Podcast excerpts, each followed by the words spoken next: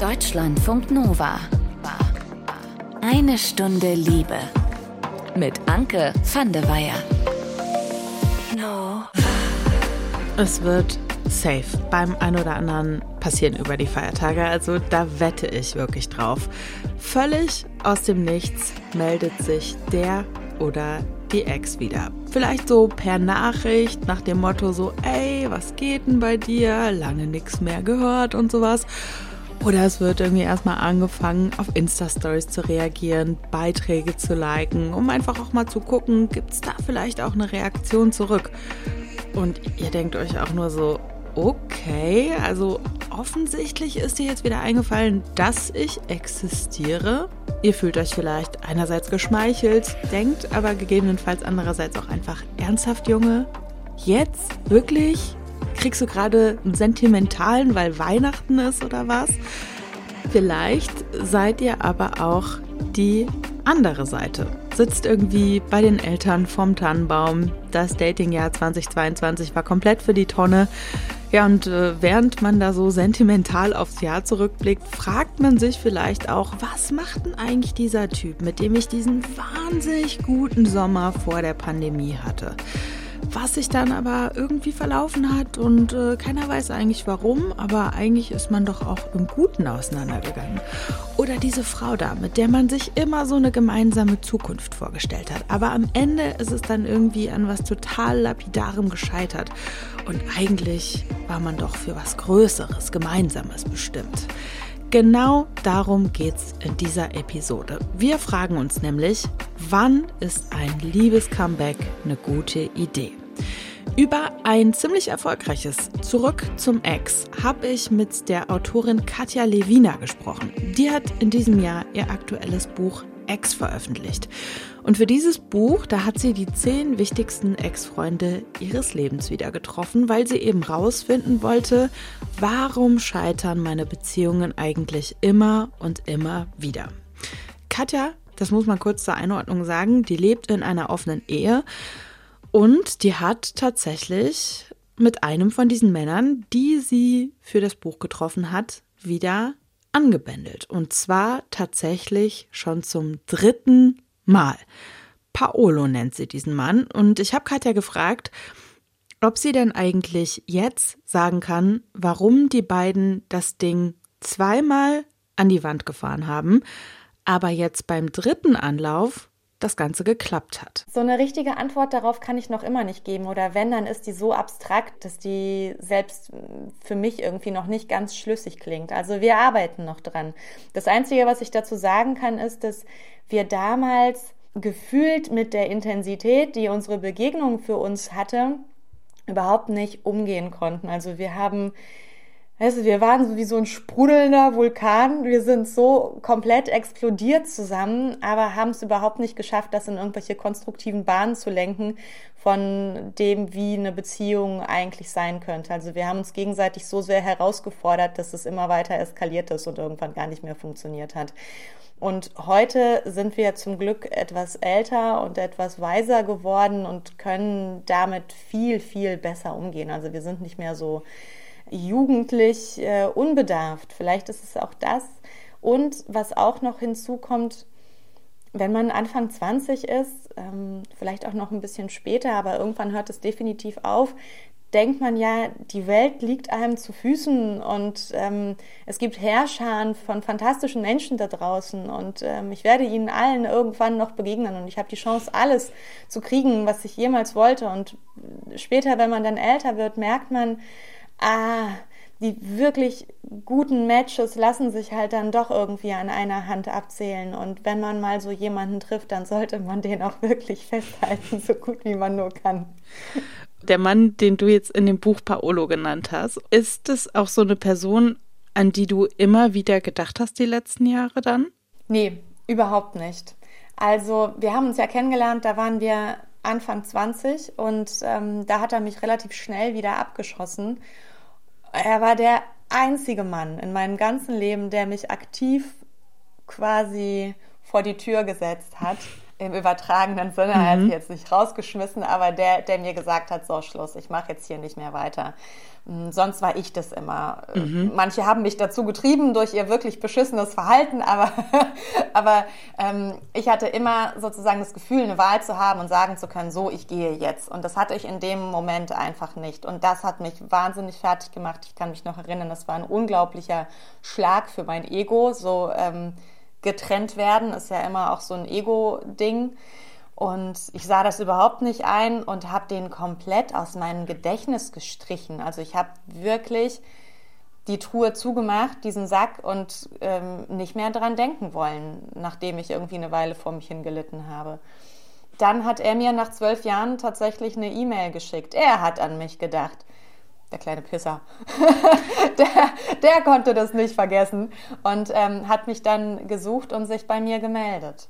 So, und ab da hatten wir regelmäßig Kontakt, mehr oder weniger. Und ähm, da habe ich auch wirklich hin und wieder an ihn gedacht, weil er mich da auch ein zweites Mal wieder ähm, hat abblitzen lassen. Und ähm, das hat mich sehr lange beschäftigt, das kann ich sagen. Was hast du gedacht, als er sich da gemeldet hat? Weil mein initialer Gedanke war, okay, der muss jetzt irgendwie offensichtlich mal mit ein bisschen Schuld von früher aufräumen und will sein Gewissen irgendwie reinkriegen. Nee, so sah das gar nicht aus. Das war eher so ein, hey, das Spiel geht weiter. So, okay. so hat sich das irgendwie angehört. Es war, es war so eine sehr locker, flockige, leichte E-Mail, die ich da bekommen hatte. Und ich war abenteuerhungrig und ich dachte, ja, probieren wir das doch mal, gucken wir uns das an. So, ich war da gerade ganz frisch in einer offenen Beziehung, also mein Mann und ich haben unsere Beziehung aufgemacht und ich dachte, hey, du kommst gerade richtig.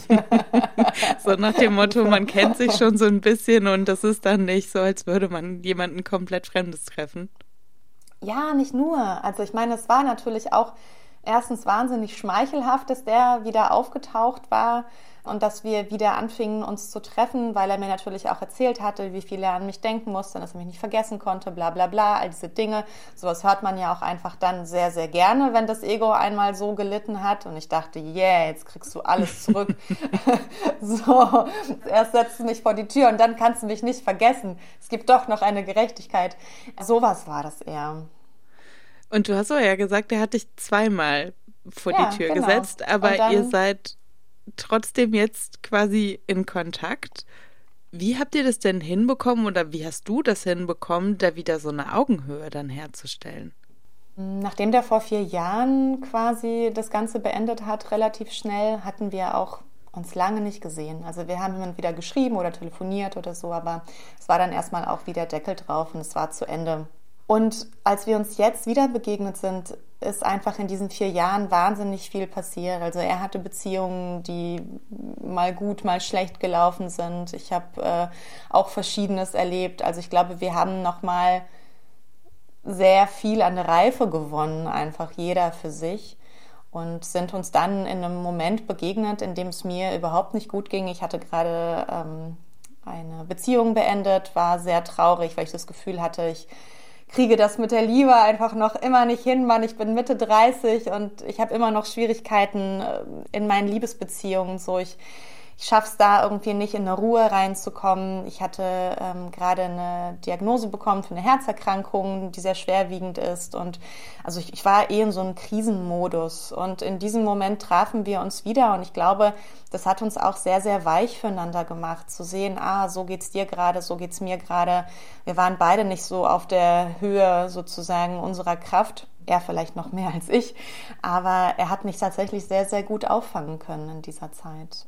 Das hört sich für mich so ein bisschen auch so an, als hättest du quasi deinen Zustand, in dem du dich befunden hast, gar nicht so verbergen können. Also wenn man in so einer Krisensituation ist, dann kann man ja versuchen, cool zu tun, aber spätestens, wenn man dann ein bisschen mehr mit den Leuten zu tun hat, dann kann man das ja nicht mehr verbergen und dann warst du dann auch irgendwie so gezwungen, Weichheit zu zeigen? Ich glaube, das hast du sehr gut gesagt, denn tatsächlich ist mir das gerade auch aufgefallen. Ich hatte einfach keine Kraft, Spielchen zu spielen. So, unsere Begegnungen waren wirklich sehr gezeichnet davon, dass wir ähm, dieses Vor, Zurück, Taktieren, äh, aufeinander zugehen, dann wieder weggehen und so, diese ganzen super anstrengenden Geschichten, die ähm, ja eigentlich Beziehungen oder so auch sehr spannend machen können. Ich glaube, es, es gibt, hat auch einen sehr, sehr großen Reiz, dieses Taktieren und Ausprobieren und Grenzen testen und so.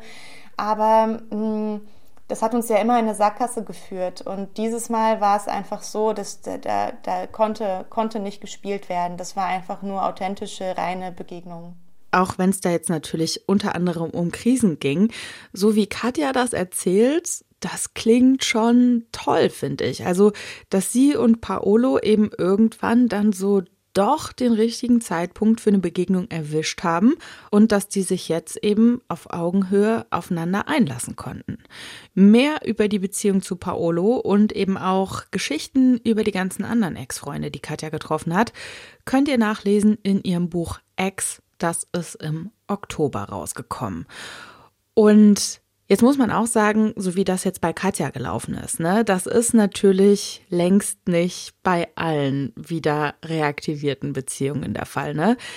Es gibt auch wirklich diese Fälle, kennt ihr vielleicht auch, ne, wenn die Freundin schon so den Namen dieses Ex-Freundes sagt, ja, wenn die überhaupt nur an den denkt, dann wollt ihr sofort ganz laut schreien, nein, von dem lässt du dir nicht nochmal dein komplettes Ego zerstören? Wir haben dich schon mal wieder zusammengeflickt. Das wollen wir alles nicht mehr und der wird sich auch nicht ändern bei Anlauf Nummer zwei woher eigentlich dieses Bedürfnis kommt, sich wieder bei Ex-PartnerInnen zu melden, darüber habe ich mit dem Paartherapeuten und Beziehungscoach Erik Hegmann gesprochen. Der hat mir erstmal erklärt, wie viele Menschen sich den oder die Ex überhaupt wieder zurückwünschen. Da sind eher weniger. Also sagen wir mal so, wenn man Studien glauben mag, mhm. da sind es maximal so ein Drittel. Also die meisten sagen schon, eine Ex-Beziehung ist besser auch eine Ex-Beziehung. Aber das ändert sich in dem Moment, in dem man gerade selber in der Trennungsphase ist, denn den Wunsch nach Ex zurück, der gehört zum Liebeskummer einfach dazu. Das ist eine ganz normale Phase, die hat jeder. Die Frage ist nur, gebe ich der Phase nach und mache sie dadurch länger oder gebe ich ihr nicht nach und lasse los und schließe ab? Du hast gerade schon die Trennungsphase erwähnt, die irgendwie so dazu führt, dass man wieder an den oder die Ex denkt. Gibt es denn noch so andere, ich sag mal, typische Zeitpunkte, wo man wieder so in diesen Mut kommt, dass man denkt, ach guck mal, da war doch so eine Person, bei der könnte ich mich mal wieder melden? Also ich höre da so ein bisschen, wir stehen ja kurz vor Weihnachten, sind solche Feiertage, wo man sich besonders einsam und allein fühlen kann. Möglicherweise so ein Impuls, mhm. sich an Ex-Partner zu erinnern. Ja, ganz bestimmt. Vor allem, wenn die Erinnerungen noch mit Ritualen verbunden sind. Also wenn man mit der Ex-Partnerin oder dem Ex-Partner ganz besonders tolle Reisen an Weihnachten gemacht hat oder besondere Familienausflüge gemacht hat. Und man sitzt dann da alleine dann sind diese Gedanken naheliegend, die drängen sich richtig gehend auf. Und ähm, die müssen einem auch keine Angst machen, weil die gehören dazu. Das waren ja hoffentlich vor allem schöne Erinnerungen und ähm, die wollen eben dann auch mal wieder sich in Erinnerung bringen. In denen kann man schwelgen, die kann man genießen. Oder aber man kann sich von denen auch zu einem möglicherweise nicht so klugen Impuls verführen lassen, nämlich zu sagen, oh, das war so toll, ich vergesse jetzt mal all das, was uns auseinandergebracht hat. Lass es uns doch nochmal probieren. So wie du das gerade beschrieben hast, ist dieses Schema, was dahinter steckt, ja auch relativ durchschaubar. Also in dem Moment, wo man dann selber den Schritt zurückgeht und äh, reflektiert, diese Gedanken, die man hat, kommt man wahrscheinlich relativ schnell dann auch auf die Idee, ja, wenn jetzt einmal diese Weihnachtszeit irgendwie überstanden ist, dann habe ich die Gedanken ja wahrscheinlich irgendwie nicht mehr so doll. Aber gibt es denn auch so Situationen, in denen du sagst, du hast ja gerade gesagt, es ist gegebenenfalls auch nicht so klug, sich dann zu melden, aber doch irgendwie okay, dann diesen Schritt zu gehen? Es ist alles okay. Also man muss ja gar nichts entscheiden. Nur, man sollte nicht vergessen, in dem Moment, in dem so eine starke Emotion wie dieser Wunsch nach, oh, ich möchte Sicherheit, Geborgenheit, ich möchte Verschmelzung, ich möchte nicht allein sein. Und das ist ein starker Wunsch nach Verbindung. Wenn der kommt, wie eine große Woge, dann habe ich nicht die Möglichkeit, auf meinen Verstand zuzugreifen und zu sagen, oh, das sind jetzt keine klugen Gedanken, sondern da reißt mich diese Woge mit und dann mache ich das, was ich möglicherweise früher gelernt habe, was ich tue oder was mein Bindungsverhalten mir vorgibt. Und das könnte eben in so einem Fall häufig sein, dass ich denke, ah, ich melde mich nochmal. Vielleicht klappt es ja jetzt. Oder ich bringe mich mal in Erinnerung. Oder mir würde jetzt eigentlich gut tun, mal zu hören, nein, ich habe dich nicht vergessen, so wie ich dich nicht vergessen habe. Und all diese Impulse führen dazu, dass wir vielleicht dann doch die Nachricht schreiben, die wir dann später bereuen. Nicht unbedingt wenige Minuten später schon. Da kann es sein, dass dann auch eine Antwort zurückkommt, ach, wie schön, freut mich von dir zu hören. Das gibt dann nur eher Benzin ins Feuer. Da fühlt man sich bestätigt, das ist gut fürs Ego. Das findet man toll.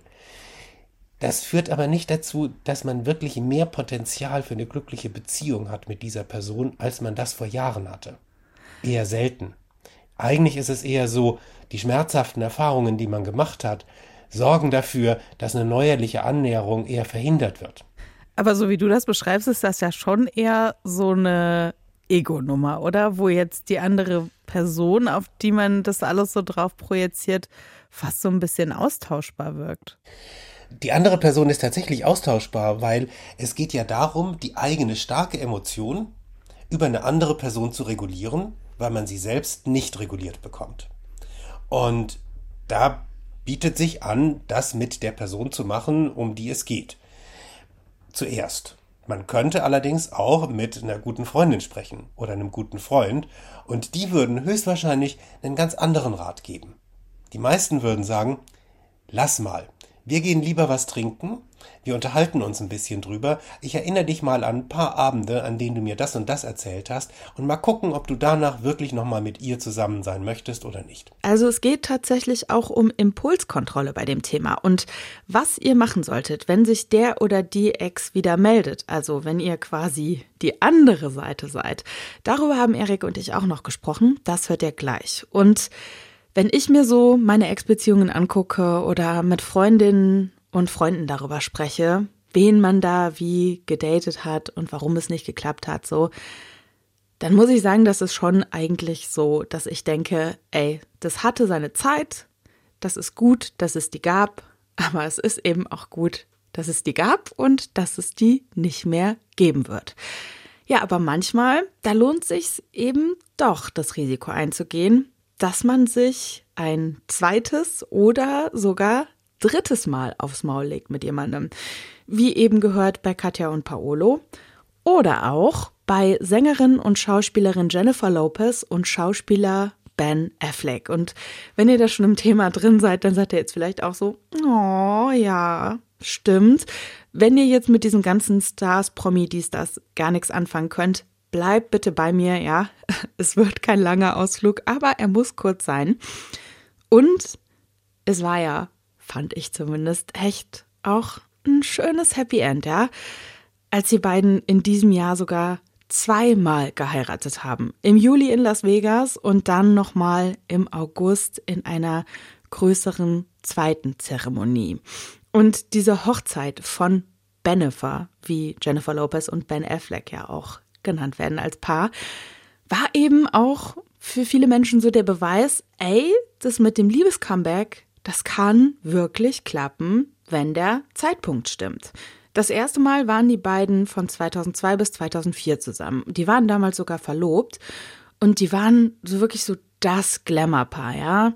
So der Inbegriff von der großen Hollywood-Liebe. Ne? Da gab es riesiges öffentliches Interesse an den beiden, worunter tatsächlich auch die Beziehung gelitten hat. Ja, und 2021, also 17 Jahre nach Anlauf Nummer 1, sind die beiden dann wieder zusammengekommen. Und das war vielleicht auch so ein bisschen das Happy End, was einige von uns in der Corona-Zeit einfach nochmal ganz anders gebraucht haben, ne? So dieser Glaube, ey, es passieren irgendwie trotzdem noch gute Sachen, ja? Die echte, wahre Liebe ist doch nicht tot. Wenn man geduldig ist, dann kann es tatsächlich passieren. Paartherapeut Erik Hegmann, Der macht jetzt an dieser Stelle aber mal kurz den Spielverderber.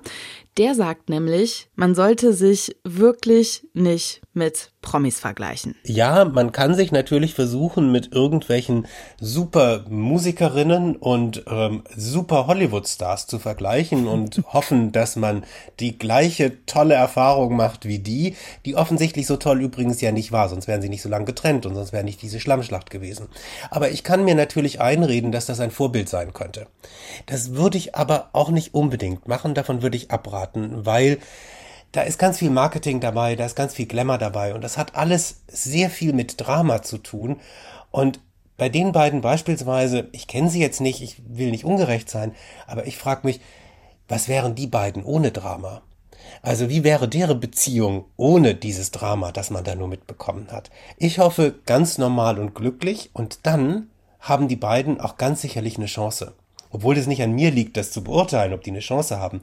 Aber wenn es wirklich eine Veränderung gab, also dass ich rauskomme aus meinem Drama-Bedürfnis und Potenzial, das fast immer da ist, nachdem man sich einmal getrennt hat, und ich wirklich Veränderungen hinbekommen habe, und ich auch die Zuversicht habe, meine Partnerin oder mein Partner hat auch Zeit genug gehabt, Veränderungen einzuleiten, ähm, die nachhaltig sind, dann kann das funktionieren. Bei den meisten Paaren ist es aber so, die alten Trennungsgründe sind auch wieder die neuen. Veränderung heißt dann in dem Fall, also bei Jennifer Lopez und Ben Affleck war es ja so, dass die einfach sehr, sehr lange getrennt waren. Die haben dann irgendwie teilweise Kinder auch bekommen mit anderen Personen, waren irgendwie verlobt, haben sich wieder entlobt. Also da ist so eine ganze Menge ja auch dann mit anderen Personen passiert. Ist es dann auch wirklich dieser Faktor Zeit? Nach meiner Erfahrung hat der Faktor Zeit ganz viel damit zu tun, weil Veränderungen sind ja etwas, das fällt ja niemandem leicht. Also wie oft hofft man drauf, dass der Partner, die Partnerin sich verändert und stellt fest, kriegen die einfach nicht hin. Und selber kriegt man es bei sich ja auch nicht hin. Also nicht so leicht. Da hilft es häufig schon tatsächlich, eine Beziehung mal mit einer anderen Person zu führen dazwischen, um festzustellen, was ist mir wirklich wichtig. Vielleicht auch tatsächlich, um vergleichen zu können, hm, das habe ich damals falsch eingeschätzt. Heute würde ich das anders sehen. Aber ob ich wirklich in der Lage wäre, dann nicht nur es anders zu sehen, sondern auch anders zu handeln. Das ist eben die Herausforderung dabei. Viele Paare, die wieder zusammenkommen, tun das aus dem Eindruck heraus, sie hätten viel mehr Verständnis für den Partner oder die Partnerin entwickelt. Das Verständnis ist aber noch keine Veränderung. Das ermöglicht häufig sogar eher noch eine Verhärtung der Fronten irgendwann, weil man sagt, na ja, du verstehst mich doch jetzt besser, warum passt du dich mir dann nicht an und meinen Bedürfnissen? Ob das dann aber der Job des Partners oder Partnerin ist, ist eine große Frage. Vielleicht passt es einfach immer noch nicht. Lass uns einmal die Perspektive wechseln. Wenn ich jetzt die Person bin, bei der plötzlich irgendwie jetzt so eine Nachricht von der oder dem Ex im Postfach ist, Woran merke ich denn, ob da so ein potenzielles Einlassen auf einen neuen Anlauf eine gute oder eine schlechte Idee ist und vielleicht auch, was für eine Intention dahinter steckt von einer anderen Person? An der Stelle würde ich immer dringend raten, nicht versuchen, Gedanken lesen zu wollen von der anderen Person, sondern sich erstmal besinnen, was möchte ich eigentlich und was macht das jetzt gerade mit mir? Wenn ich mich sehr freue, woher kommt dieses Gefühl von Freude? Ist das wirklich die Vorfreude auf diese Person oder ist das eher eine Erinnerung an schöne Zeiten oder ist es vielleicht auch eine Genugtuung dafür, dass man damals so gelitten hat und jetzt versucht, die andere Person da wieder was gut zu machen? Also wirklich erstmal gucken, was passiert in mir damit und was brauche ich, was wünsche ich mir bevor ich mir darüber Gedanken mache, meint diese Person es jetzt wirklich ernst oder nicht. Denn wenn ich das sozusagen abhängig mache von den ernsthaften Intentionen der anderen Person, dann gebe ich schon wieder die Kontrolle ab. Mhm. Und das halte ich für keine gute Idee. Das heißt ja auch, da würde ich mich auf eine Position zurückziehen, die da heißt, also ich könnte mich möglicherweise auf dich einlassen, wenn du es ganz sicher ernst mit mir meinst Das bedeutet, da ist eine Menge Misstrauen. Mhm. Das ist keine Beziehung auf Augenhöhe, die da entstehen könnte, sondern da muss einer irgendwas beweisen und vortanzen, damit der andere sich darauf einlässt und öffnen kann. Entweder es gehen beide all in und öffnen sich und gehen das Risiko ein, oder sie lassen's. Und so diesem Reflex nachgeben, einfach mal nachzufragen, sag mal, warum meldest du dich denn jetzt eigentlich plötzlich bei mir? Das ist die sehr kluge zweite Frage. Nachdem ich mich damit beschäftigt habe, was macht es mit mir, erkundige ich mich dann, was war eigentlich um alles in der Welt der Anlass? Ähm, warum jetzt? Warum heute? Wie viel Glühwein hast du getrunken? Und ähm, was geht in dir eigentlich vor, wenn du dich daran erinnerst, wie das damals war? Man darf dann auch fragen, und wie ist es, wenn du dich an unsere Trennung erinnerst? Was passiert dann? Oder erinnerst du dich gerade nur an die schönen Momente? Also da kann man dann auch schon ein bisschen wie so ein Interviewer ein bisschen nachbohren und fragen. Aber vorher würde ich sagen, erstmal klären, was geht in mir vor? Und danach herausfinden, was waren wohl die Gründe, bei der anderen Person sich jetzt zu melden? Ich hoffe jetzt einfach mal, Ihr seid dafür gewappnet, falls oder wenn sich der oder die Ex meldet.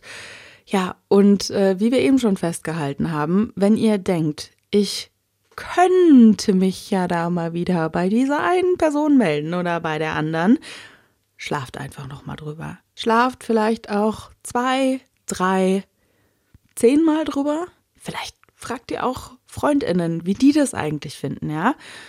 Und Vielleicht stellt ihr dann irgendwie fest, war überraschenderweise doch nicht so dringend, dass ich mich da gemeldet habe. Und wenn ihr nach dieser, ich sag mal, Wartezeit immer noch denkt, ich will mich da jetzt aber melden, dann kommt es am Ende auch nicht auf die paar Tage an. Falls ein Leben zu zweit für euch bestimmt ist, dann äh, soll das irgendwie nicht an vier Tagen scheitern, die man sich in Ruhe Gedanken gemacht hat. Und dieses sich melden bei der oder dem Ex, ne, das kann ja durchaus auch echt schon mal vorkommen, wenn man so allgemein vom Datingleben frustriert ist, ne? Und wenn man irgendwie so denkt, so, boah, also diese ganzen neuen Leute, da ist irgendwie auch nichts bei, ne? So geht's gerade auch Louis. Bei ihm geht's nicht um die Ex-Freundin, sondern um die beste Freundin. Louis berichtet nämlich in dieser Episode seines Liebestagebuchs davon, dass er sich wirklich schon lange eine Beziehung wünscht. Also wirklich was Festes, ja, was, was dann auch eine Zeit lang anhält. So unverbindliche Dates, One-Night-Stands, damit kann er einfach nichts anfangen. Und seiner besten Freundin geht's da tatsächlich ähnlich. Mit ihr tauscht er sich tatsächlich auch regelmäßig am Telefon aus, so übers Dating, übers Leben an sich. Ja, und je intensiver der Austausch mit dieser besten Freundin ist, desto mehr kommt bei Louis der Gedanke hoch, dass da vielleicht doch mehr Potenzial ist als Freundschaft. Ja, wir hatten uns vor mittlerweile ja, deutlich länger als fünf Jahre im Zuge des Masterstudiums kennengelernt und hatten da einfach auch immer schon eine gute Bindung.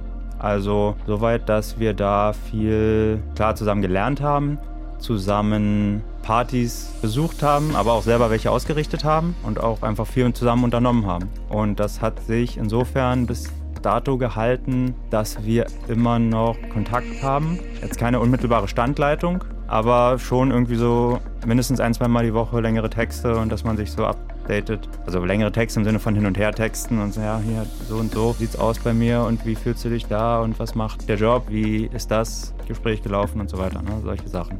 Wir halten uns auch rudimentär auf dem Laufenden, was das ganze Thema Dating, Partnerschaft anbelangt. Es ist aber so, dass, weil auch sie ja vollzeitig berufstätig ist und Single mit eigenem Haus, sogar da schon ein paar Schritte weiter ist, also auch schon Eigentum geschaffen hat, dass da einfach super viel zu tun ist und deswegen glaube ich auch nicht viel mehr als Flirts irgendwie rumkommen. Also auch, auch sie ist an der Stelle, glaube ich, wie auch viele andere, mit, denen, ich spreche, ist da auch relativ desillusioniert. Ja, warum glaube ich, dass das klappen könnte? Einfach weil es im Großen und Ganzen einfach passt, denke ich. Passen könnte. Weil wir einfach ein gutes Team sind, uns gut ergänzen. Nicht nur die Frage, dass man sesshaft wird, da sind wir auf jeden Fall, glaube ich, auf einer Linie. Und man, man freut sich, wenn man sieht, dass man eine Nachricht hat. aber nicht. So dieses Kribbeln ist ja, wo man immer noch denkt, okay, der andere, ja, will der was? Ist der an Bord sozusagen? Findet der mich auch gut? Und da ist man ja in so einer Freundschaft auch schon am nächsten Schritt, ne? Also einen Schritt weiter. Da weiß man ja, dass der andere einen akzeptiert, gut findet, dass es da eine Sympathie gibt. Mehr als eine Sympathie. Eine Freundschaft, ne? Das ist ja schon der nächste Schritt von einer Sympathie. Ich, ich fühle mehr, aber das ist nicht so eine Schwärmerei, sondern das ist einfach so dieses Gefühl, mit der Person könnte man eine gehaltvolle Beziehung einfach eingehen, weil da zumindest die Wellenlänge stimmt und auch so die, ja, die Lebensentwürfe übereinander wenn man die übereinander legt, dass die einigermaßen in die gleiche Richtung gehen. Genau, zu einer Beziehung gehört mehr und wahrscheinlich auch erstmal am Anfang so ein bisschen das, das Prickeln. Das ist halt, glaube ich, auch das Problem, dass das in so einer langen Freundschaft da den, den Turn hinzubekommen, wahrscheinlich die eigentliche Herausforderung ist. So, ne? Also das, das, ganze Thema hinten raus, ne, ob man sich auch langfristig verstehen kann, ist wahrscheinlich deutlich einfacher, aber sozusagen erstmal die Romantik da reinzukriegen, das ist, glaube ich, das Problem. Attraktiv finde ich die, ja. Aber auch das ist ja langfristig sozusagen auch ein Thema, was sich ändern kann im Sinne von, dass man sich ja auch körperlich verändert. Ne? Wie kommt man überhaupt auf solche Gedanken? Ist ja vielleicht auch nochmal eine interessante Frage. Und da ist ja so das Hauptthema, was man, was man nicht so richtig äh, greifen kann, weil wenn man jetzt so hin und her schreibt, dann kommen natürlich die ein oder anderen Emojis und Wörter, wo man schon sehr viel reininterpretieren kann. Also weiß ich, irgendein Herzchen-Smiley dieser Smiley, der, der so diesen Kuss wirft und so, kann ja alles und nichts heißen. Ne? Das, das ist ja das Tückische daran. Und ähm, da kommt natürlich auch noch hinzu, dass man so einen unterbewussten Wunsch, den es bei mir auf jeden Fall gibt nach Beziehungen, dass man den ja vielleicht auch ganz gerne mal in so zweideutige Nachrichten oder Nachrichten, die Raum für Interpretation lassen können, auch rein projiziert. Äh, was hält mich davon ab, den Schritt zu machen? Am einfachsten wäre natürlich, das anzusprechen. Ne? Da kommt der andere Aspekt, dass mir die Freundschaft einfach so wertvoll ist, dass ich die auf jeden Fall nicht aufs Spiel setzen will. Sagen wir es mal so. Dass einfach die Freundschaft beendet wird dann, weil es irgendwie zu kompliziert wird. Einfach, ne? Ich habe den Eindruck, Louis wird auf jeden Fall noch so seine Gedanken ein, zwei, dreimal sortieren müssen, bis er dann eben diesen Schritt macht oder nicht. Ich bin auf jeden Fall gespannt, wie es bei den beiden weitergeht. Jetzt ging es in dieser Episode sehr viel um Ex-PartnerInnen. Und wenn ihr so generell immer noch nicht genug habt von den Exen, dann äh, lege ich euch an dieser Stelle auch nochmal die eine Stunde Liebe aus dem Oktober mit Katja Lewine ans Herz. Da haben wir nämlich darüber gesprochen, was man eigentlich aus seinen Ex-Beziehungen für kommende Beziehungen lernen kann. Also wenn ihr jetzt irgendwie denkt, alte Beziehung wieder reaktivieren, muss nicht sein, ja. Vielleicht wollt ihr ja trotzdem aus dem noch was lernen, was dahinter euch liegt. Die Episode, die verlinke ich euch in den Show Notes. Und viele Podcasts, die machen ja so Weihnachtsferien. Wir machen das nicht. Wir machen bei Eine Stunde Liebe keine Winterpause, sind wie gewohnt nächste Woche zurück dann sogar zu dritt mit einem liebevollen Blick zurück aufs Jahr 2022. Wenn ihr bis dahin Fragen habt, Anmerkungen oder Themenwünsche, dann schreibt uns wie immer gerne eine Mail an mail@deutschlandfunknova.de. Ich bin Anke van der Weyer. Ich sag danke fürs Zuhören. Habt's gut. Deutschlandfunk Nova. Eine Stunde Liebe. Jeden Freitag neu auf deutschlandfunknova.de und überall, wo es Podcasts gibt. Deine Podcasts.